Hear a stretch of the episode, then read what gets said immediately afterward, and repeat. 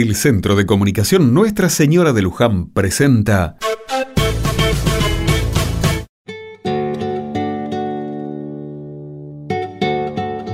Como cada semana, este grupo de vecinos se reúne para preparar la visita que hacen al Instituto de Jóvenes Detenidos. Clara tiene a su hijo allí. Fernanda también. Se conocieron en largas colas que parecen cuentas de un rosario llenas de vida y dolor, que hacen los días de visita, esperando que los de la guardia los hagan pasar. Mientras charlan, organizan las cosas que van a llevar a cada uno de los muchachos que están detenidos en esa institución. Algo de ropa, zapatillas, algún paquete con alimentos y algunos pequeños regalos. Escuchemos estas historias.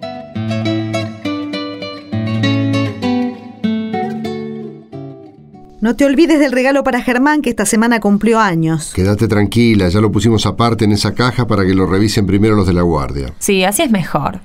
Así se lo mostramos primero a los de la guardia para ver si nos dejan pasar. Bueno, cre- creo que está todo, ¿no? Sí, lo que anotamos en la lista la semana pasada. A ver, ya está. Voy a poner los paquetes en el baúl del auto para que mañana no nos olvidemos de nada. ¿Vos nos pasás a buscar por mi casa? Sí, sí, bien tempranito paso, ¿eh? Traten de estar listas para que podamos llegar a ponernos primeros en la fila. Por supuesto, nosotras siempre estamos listas. Pero con ese auto tuyo difícil es llegar a tiempo, siempre se le rompe algo. Ah, bueno, bueno, si ya empezamos a criticar, miren que si no les gusta viajar conmigo, se pueden tomar un colectivo, después el tren y el otro colectivo. Así viajan como quieren. Pero no, Sergio, si es una broma nomás. Imagínate si tuviéramos que viajar con todas estas cosas en ese colectivo. Ni subir nos dejan. Mira, para poder viajar con vos, cada semana yo me vengo a dormir en la casa de Clara para que podamos ir todos juntos. Bueno, entonces yo me voy a casa y mañana paso a buscarlas bien temprano.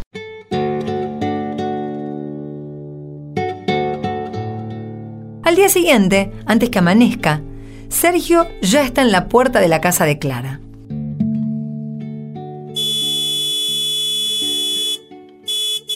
Ya vamos, espera un momento. Deja de tocar esa bocina que van a despertarse todos los vecinos. Sí, con los gritos tuyos se van a despertar también. Pará, yo les avisé que venía bien temprano. Ustedes siempre están dando vueltas, che. Ya estamos listas, Sergio. Lo que pasa es que queríamos poner agua caliente en el termo, así vamos tomando unos matecitos, che. Ya estamos, vamos, vamos, que así llegamos bien tempranito para hacer esa bendita cola de espera.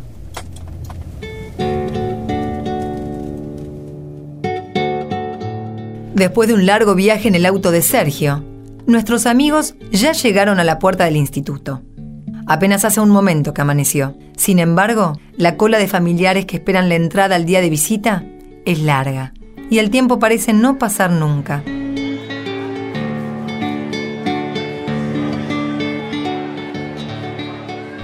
Parece mentira, todas las semanas es lo mismo. Nos dicen que tenemos que estar bien temprano, pero después los del servicio penitenciario se demoran una eternidad. Y después viene lo peor. Te revisan de arriba abajo, te abren todos los paquetes y alguna vez se les pierde alguna cosita. Mire, mire, parece que ya abrieron, ¿eh? La gente está entrando.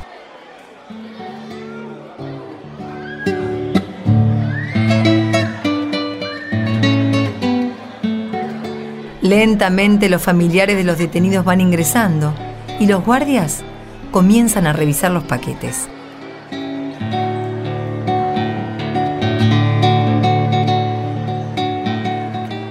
Pero, ¿cómo que no tienen visita? ¿Cómo que la tienen suspendida? ¿Y ahora qué hacemos? Lo mejor que nos calmemos. Vos sabés cómo son aquí, después se las agarran con los muchachos. A mí me dijeron que los del pabellón del hijo de Fernanda están castigados y solo van a ver a sus visitas a la tarde durante la misa que les viene a, a rezar el cura. Pero a Germán sí lo van a dejar tener visita, porque él está en otro pabellón. Allí viene Germán. Vengan, vengan, vamos a sentarnos aquí. Hola, viejita, qué alegría verte. Hola, hijo, ¿cómo pasaste la semana? Te trajimos un regalo, ayer fue tu cumpleaños. Oh, gracias, te acordaste, pensé que te habías olvidado. ¿Cómo me voy a olvidar? Con vos me recibí de mamá. Eh, perdona, yo también te quiero saludar por tu cumpleaños, pero te quiero preguntar por mi hijo. ¿Qué pasó? ¿Están bien? Decime la verdad. Ah, tranquila, doña, tranquila, su pibe está bien. Es que anoche se armó una pelea tonta en el pabellón en el que está y lo castigaron hasta la tarde. Ay, pero, pero está bien, ¿les pegaron? ¿Hay algún herido o algo así? No, no, nosotros no escuchamos nada. Esta mañana nos vimos en el desayuno y estaban todos piola. Claro que estaban medios tristes. Y claro, pobres pibes, toda la semana esperando. Claro, así es. Es como si estuvieras muerto y sepultado, encerrado y siempre pensando en el día de la visita acá. Bueno, hijo, no te vas a poner triste ahora. Triste me quedo yo sin verlo a mi hijo. Ah, tenés razón, ma, no nos pongamos tristes. Eh, mejor contame, ¿cómo están todos en casa? Bien, todos te mandan saludos. Tus hermanas más chicas te hicieron unos dibujitos que después te van a entregar junto con los paquetes. Ah, hace apenas un mes que estoy aquí y ya parece que hubiera pasado toda una vida. Aunque acá encerrado es como si estuviéramos muertos. No digas eso. Vas a ver cómo de a poco las cosas se van a ir arreglando.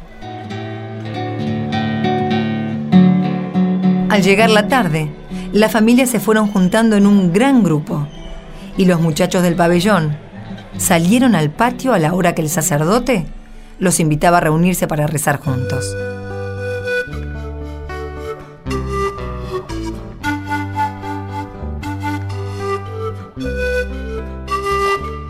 A mí esto de andar rezando no me gusta nada. Ay, a mí no me importa si te gusta o no te gusta.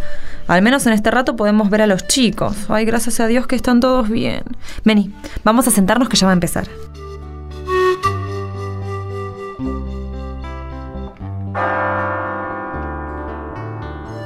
En aquel tiempo había un hombre enfermo llamado Lázaro del pueblo de Betania. Lázaro era hermano de Marta y María, y eran amigos de Jesús. Las hermanas mandaron un mensaje a Jesús diciéndole, Tu amigo está enfermo. Jesús quería mucho a estos hermanos. Sin embargo, se quedó dos días más en el lugar en el que estaban. Cuando Jesús llegó a Betania, se encontró con que Lázaro estaba sepultado desde hacía cuatro días. Al enterarse que Jesús llegaba, Marta salió a su encuentro, mientras María permanecía en su casa. Marta dijo a Jesús, Señor, si hubieras estado aquí, mi hermano no habría muerto. Pero yo sé que aún ahora Dios te concederá todo lo que le pidas. Jesús le dijo, Tu hermano resucitará. Marta le respondió, Sé que resucitará en la resurrección del último día. Jesús le dijo, Yo soy la resurrección y la vida. El que cree en mí, aunque muera, vivirá.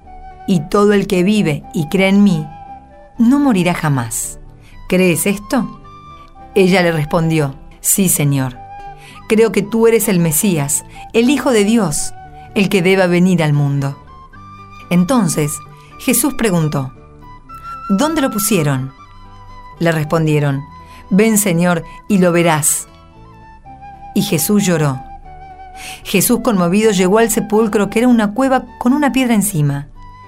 Y dijo, Quiten la piedra. Después de decir esto, gritó con voz bien fuerte, Lázaro, sal fuera. El muerto salió con las manos y los pies atados con vendas y el rostro tapado con un sudario. Jesús les dijo, Desátenlo para que pueda caminar.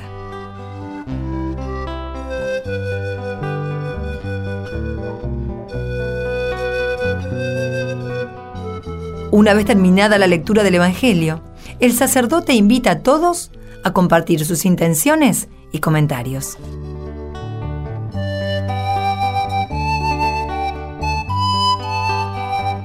Yo quería pedirle a Dios y a la Virgen por mi hijo Germán, que esta semana cumplió años aquí encerrado. Hace un rato él me dijo que estar aquí era como estar muerto, y yo me quedé pensando. Y un poco de razón tiene, Germán. También yo me quedé pensando. Pero en esas dos hermanas, en Marta y María, que le dicen a Jesús que a pesar de la muerte de su hermano, ellas creían en él. Tener fe ayuda a soportar todo esto. Seguro que ayuda. Juntarnos, ayudarnos y poner la confianza en Dios es como cumplir con esa última frase de Jesús cuando su amigo Lázaro salió de la muerte. Desátenlo para que pueda caminar. Yo creo que es eso lo que hacemos cada vez que nos reunimos y le pedimos a Dios.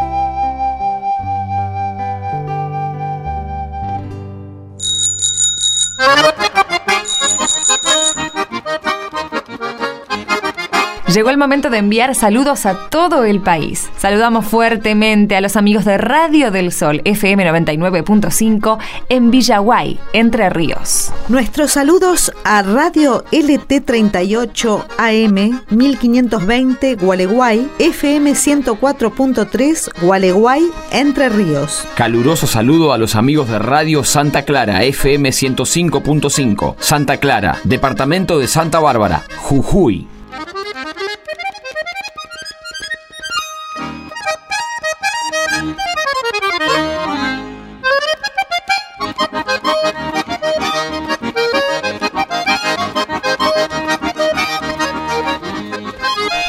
Y así termina nuestro encuentro semanal con la palabra de Dios y en comunidad. Un tiempo para pensar, rezar y compartir. No dejes de compartir todo esto con tus amigos y vecinos. Después contanos cómo te fue. Mándanos un mail a contacto arroba produccioneslujan.org.ar. Nos reencontramos el próximo domingo por esta misma emisora para seguir rezando juntos.